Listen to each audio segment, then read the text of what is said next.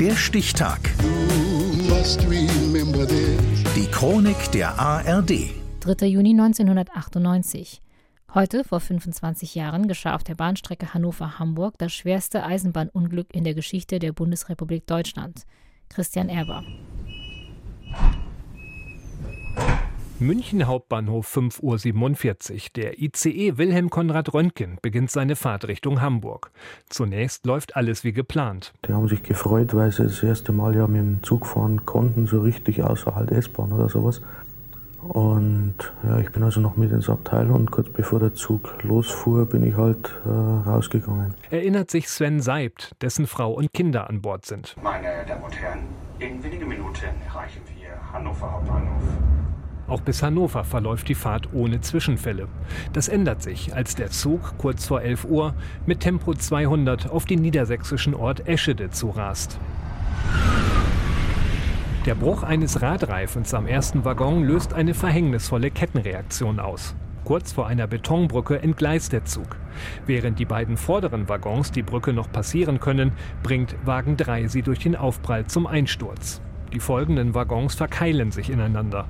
Eine Katastrophe, die nur dreieinhalb Sekunden dauert, aber verheerende Folgen hat. Im Landkreis Celle wurde gleich nach dem Unglück Katastrophenalarm ausgelöst. Seit Stunden sind Hunderte von Helfern an der Unfallstelle, um Tote und Verletzte aus den Trümmern zu bergen. Ich hatte bereits auf der Fahrt dahin über Funk mitbekommen, dass es sich bei dem Zugunglück um einen ICE handelt, der vollkommen zerstört ist und auch, dass die Brücke total zerstört ist. Und dann habe ich meinen Wagen unten am Fuße der Brücke stehen lassen und bin zu Fuß hochgelaufen. Es war nicht begreifbar, was man dort zu sehen bekommen hat. Die schreckliche Bilanz 101 Tote und fast 80 schwer und schwerstverletzte, die in den Waggons eingeklemmt sind. Nur wenige kommen mit dem Schrecken davon. Ich war im zweiten Waggon und eine riesen Staubwolke da drinnen. Tatsächlich haben wir eine Tür Gott sei Dank aufgekriegt. Und dann sind wir halt raus. Als ich dann gesehen habe, was da los ist, wurde mir erst mal bewusst, was man für ein Glück gehabt hat. Während die Helfer über Tage Schwerstarbeit leisten, übt sich die Bahn in Schadensbegrenzung.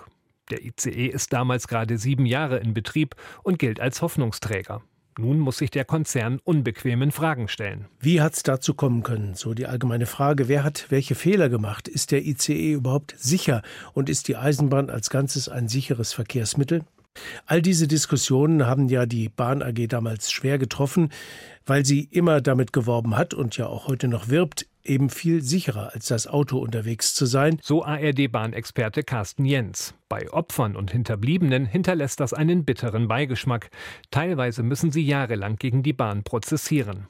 Sie vermissen menschliche Anteilnahme des Konzerns, auch angesichts solcher Aussagen des damaligen Bahnchefs Johannes Ludewig. Gerechtigkeit auf Erden, sage ich jetzt mal, sage ich auch mal als Christ, gibt's nicht. Letztlich zahlt die Bahn mehr als 30 Millionen D-Mark Schadenersatz. Juristisch belangt wird sie nicht.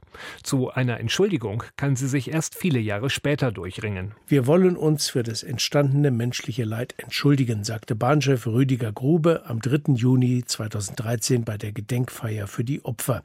Und wir möchten Sie bitten, die Entschuldigung anzunehmen. Die mit Gummifederung ummantelten Reifen, die das Unglück auslösen, werden nach der Katastrophe bei allen ICEs ausgetauscht.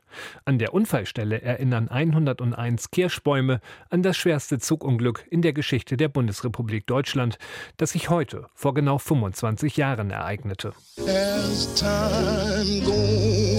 Der Stichtag. Die Chronik von ARD und Deutschlandfunk Kultur. Produziert von Radio Bremen.